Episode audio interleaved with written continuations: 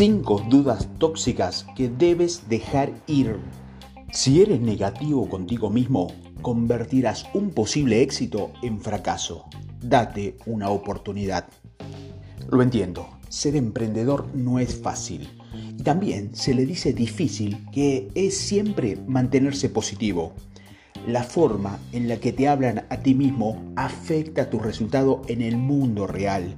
Si insistes en ser negativo contigo mismo, créeme que podrás convertir un posible éxito en fracaso. Así que relájate y date una oportunidad. Eso no quiere decir que, tienes que hacer afirmaciones diarias frente al espejo todas las mañanas y tampoco te hará daño.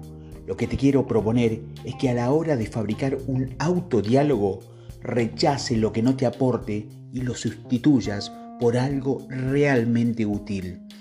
Ya tienes suficiente reto al momento de iniciar un negocio como para complicarte más. No lo creas. Lo que realmente necesita son gente que te apoye y, por qué no, empezar por ti mismo. Estos son algunos ejemplos de pensamientos negativos que puedes estar alejándote del verdadero éxito. Primero, voy a fracasar. Evidentemente lo harás si te sigues diciendo eso.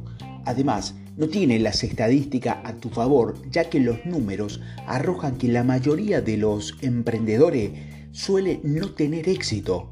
Date cuenta de que la forma en la que ves los desafíos hace la diferencia.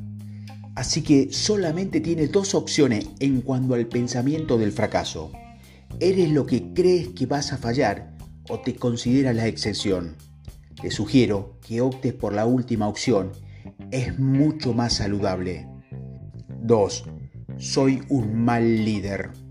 Aunque la mayoría piensa que tiene todo para hacerlo, nadie es un líder nato.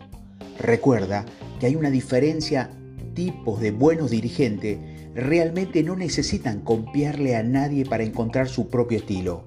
Claro que hay muchos emprendedores que no manejan bien el liderazgo y es por eso que contratan a un CEO para que se encargue de ese asunto. 3. No soy un emprendedor real. No hay una certificación o licencia que te permita convertirte en un emprendedor. Incluso la definición de ser emprendedor sigue dando de qué hablar ya que no se trata de cumplir una serie de criterios para hacerlo. Así que no intentes definirte como tal. Si tú quieres empezar un negocio, ya estás en el camino de emprender. Es hora de que salgas del, caparazón y te vuelvas el líder que estás destinado a ser. Cuarto, soy un pésimo vendedor.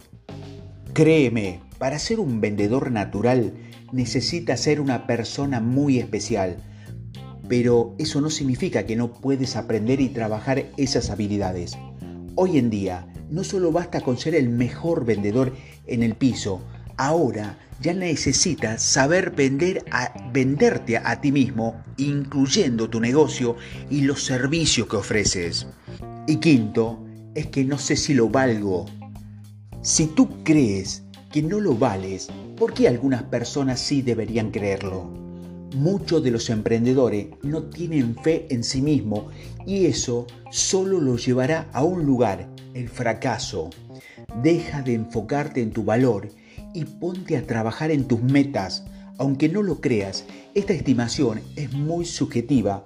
Mejor, presta atención a tus objetivos te verás metido en demasiadas conversaciones negativas, así que si yo fuera tú, le empezaba a dar la bienvenida a toda clase de apoyo, especialmente el propio.